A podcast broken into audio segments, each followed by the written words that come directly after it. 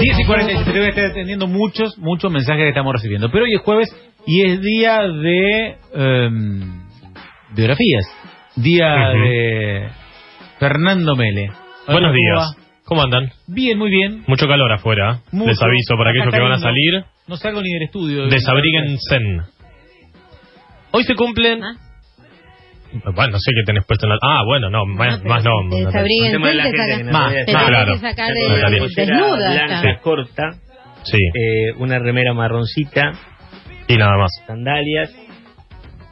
Y no, pues no, no, no puedo sacar nada. Sí. Como de pelota acá es importante. Desconociendo las noticias que iban a sucederse en el día de hoy, decidí eh, hacer una biografía con algún cierto, con alguna cierta excusa en las efemérides del día de hoy.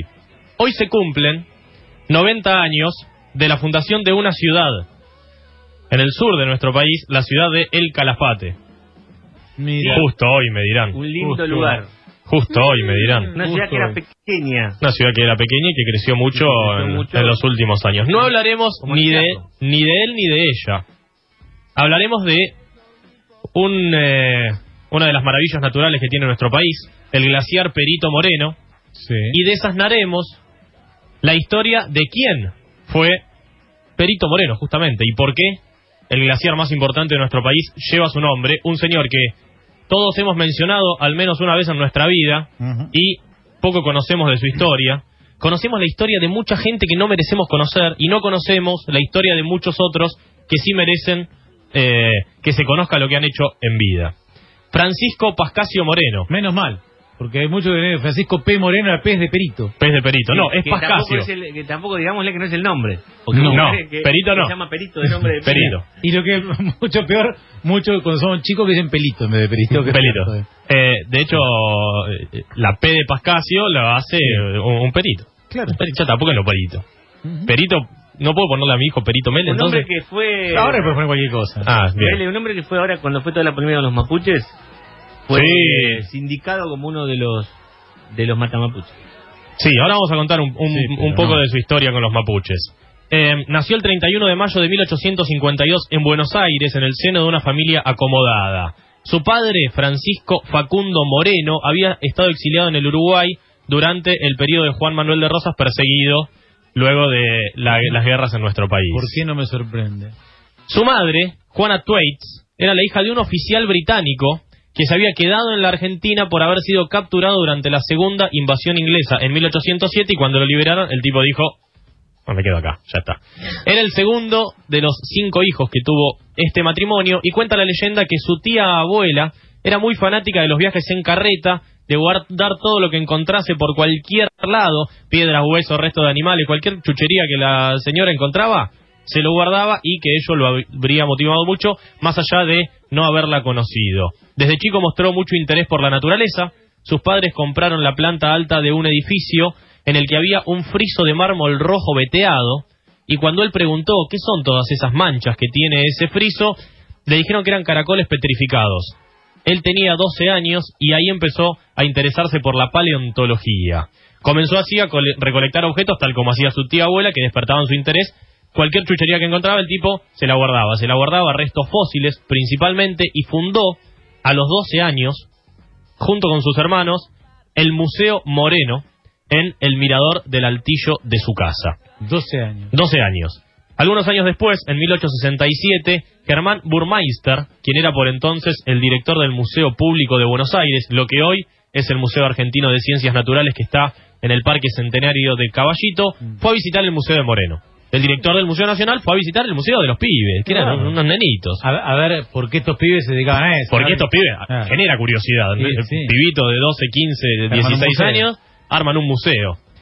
Encontró que tenían una mandíbula de un fósil Mm. que todavía no había sido identificado, al que le pusieron Dacipus moreni, en honor a los hermanos, y además le pidió, présteme por favor, señor Moreno y hermanos, un Panochtus. ¿Qué es un Panochtus? Una especie de armadillo gigante, enorme, como de 3 metros, Como, como un gliptodonte. como un de, de la familia de los gliptodontes, eh, para exhibirlo en el Museo Público. Mira. En enero de 1871, cuando Francisco tenía 18 años, Buenos Aires fue invadida. Se preguntarán por qué. Por una epidemia, por una epidemia de Fiebre amarilla. que le cuesta la vida a su madre, a doña Juana, por lo que deciden trasladarse a Chascomús, lugar donde encuentra Francisco Pascasio Moreno muchos fósiles que hoy están todavía en el museo de nuestra ciudad, del cual también hablaremos. Al año siguiente, incentivado por muchos profesores, hace su primera publicación científica y a los 20 años el viejo dice, pibe, sacame toda esta chuchería de acá. No, señor. Pero le compró un edificio enorme de unos 200 metros cuadrados para que él archive y exhiba a todo aquello que, aquel que quiera ver todas las cosas que él recolectaba. Realiza su primer viaje a la Patagonia en 1873, interesado por las formaciones geológicas de aquel lugar y encuentra muchos eh, objetos que dan pie al estudio de las poblaciones aborígenes de América del Sur, no solo en la Argentina, sino que en el exterior. Por ejemplo, en París se publica un artículo que llama mucho la atención y comienzan a venir muchos extranjeros a estudiar qué sucedía en el sur de nuestro país. En 1874, el entonces ministro de Relaciones Exteriores del presidente Sarmiento, que era Carlos Tejedor, le pide que vaya a investigar la zona de Santa Cruz porque estaba el conflicto con Chile. ¿Cómo nos dividimos toda esta región que estaban comenzando a conquistar? Vive durante cinco meses con los mapuches, esto que mencionábamos recién, lo que le servirá mucho para sus futuras investigaciones. Y dice, bueno, ya que estudié toda la geografía de acá, me voy a Entre Ríos. Y vamos a comparar cómo es el sur del país con la zona del litoral. Esta gente le gusta hacer todas estas cosas, la verdad que no lo puedo comprender.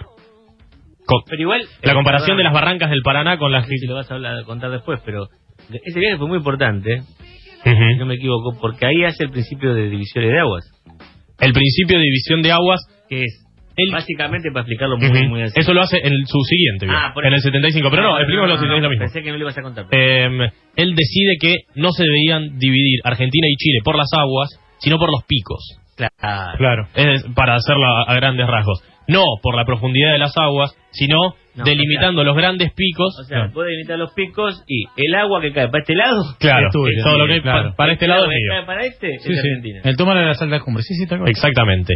Desde 1875 vuelve al sur por tercera vez y en Río Negro se encuentra con el cacique Saihueque.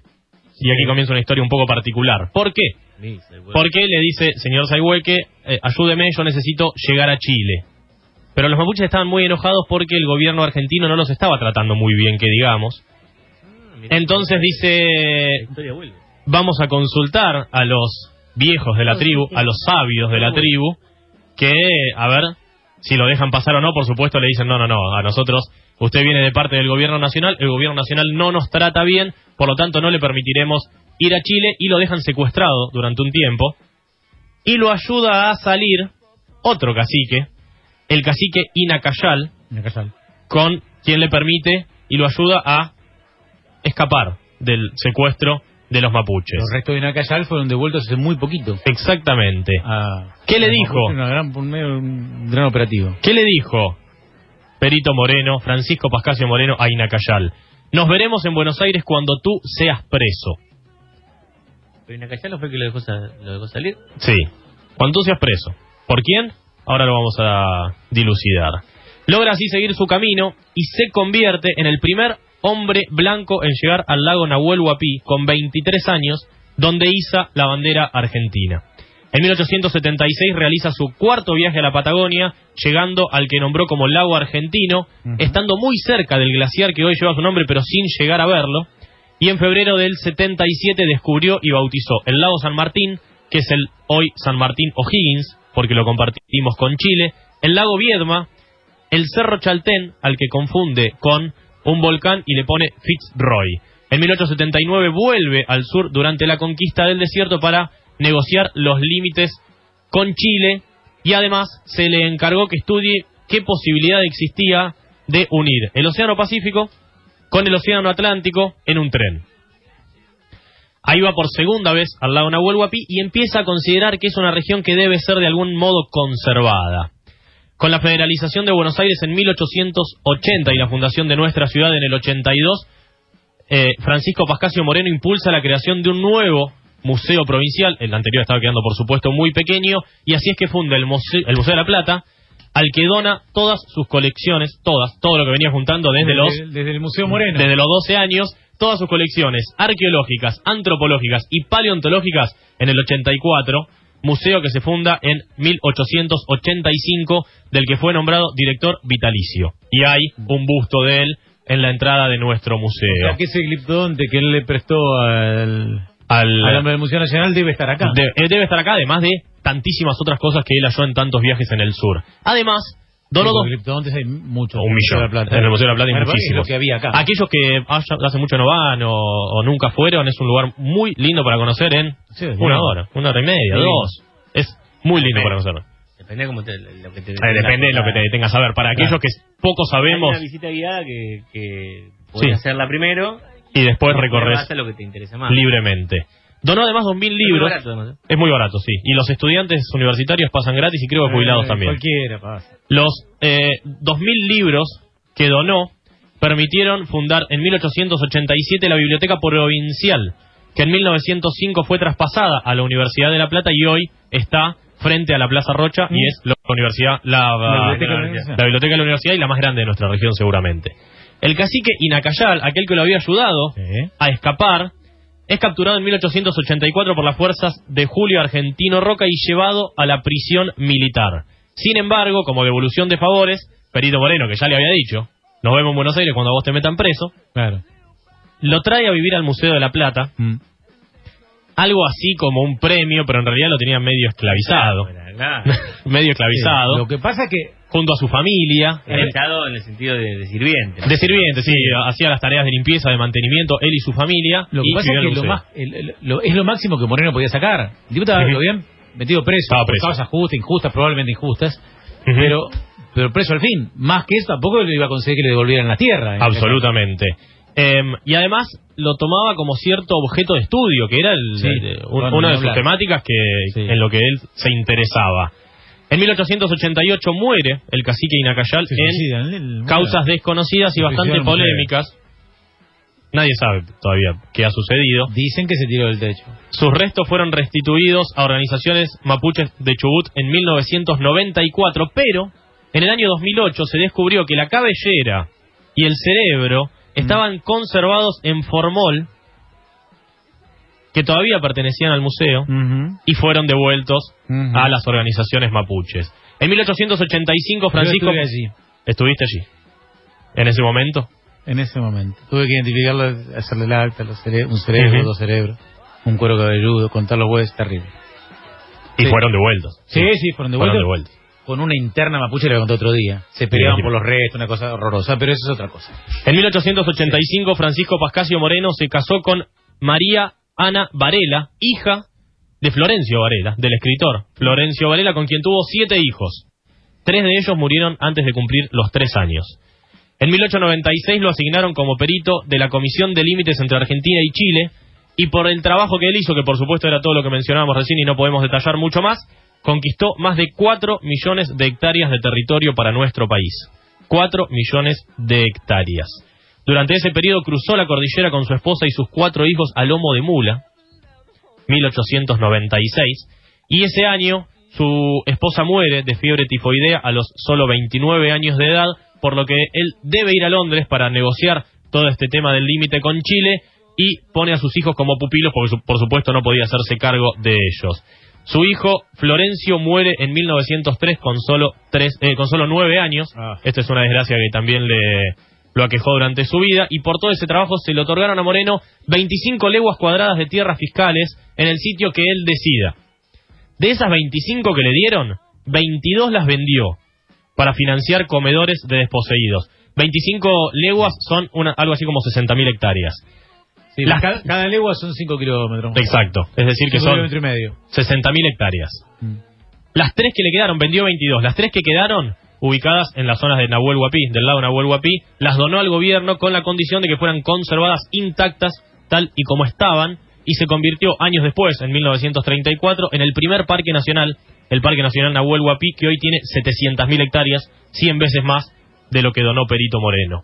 En 1905 fundó las cantinas maternales y la obra patria, dos instituciones encargadas de dar abrigo, comida y educación, la primera a madres solteras, la segunda a niños de la calle. Y en 1911, esto es una particularidad algo rara. En 1911 lo contactaron para introducir el movimiento Scout en los colegios de Barracas. Al poco tiempo, Moreno impulsó la construcción de la Compañía de Scouts de Barracas, hoy de Coronel Pringles, y al año siguiente creó la Asociación de Boy Scouts Argentino. Y fue así su primer presidente.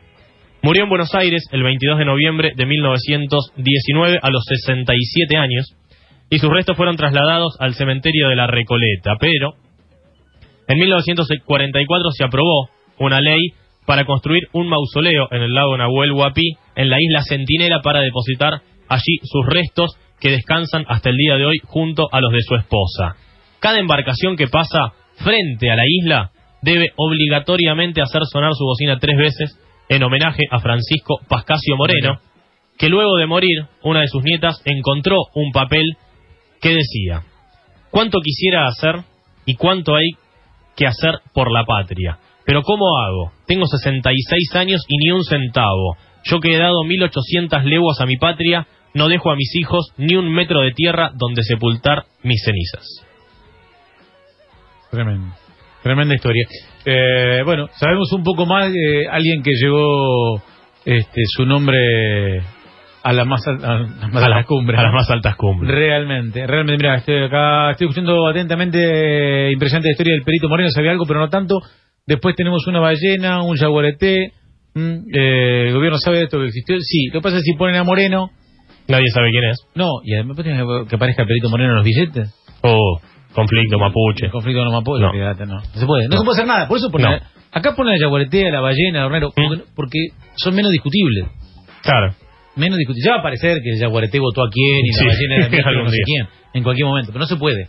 No, Ese es eh, el lo que sí podemos Pero hacer, nosotros. lo que sí podemos hacer es conocer la historia de todos estos personajes que nombran Sí. nuestro país porque hay ciudades, porque hay calles, porque hay regiones, porque hay un glaciar, porque hay absolutamente de todo con su nombre, sin a veces conocer quién verdaderamente fue un personaje que hizo mucho por la geología, la antropología, la paleontología de nuestro país, allá cuando no se iba en, eh, en colectivo con aire acondicionado al sur. No, olvídate. Iban en barcos que tardaban meses, cruzando ríos a contracorriente y llegando a lugares absolutamente inhóspitos y durmiendo donde fuere y como fuere.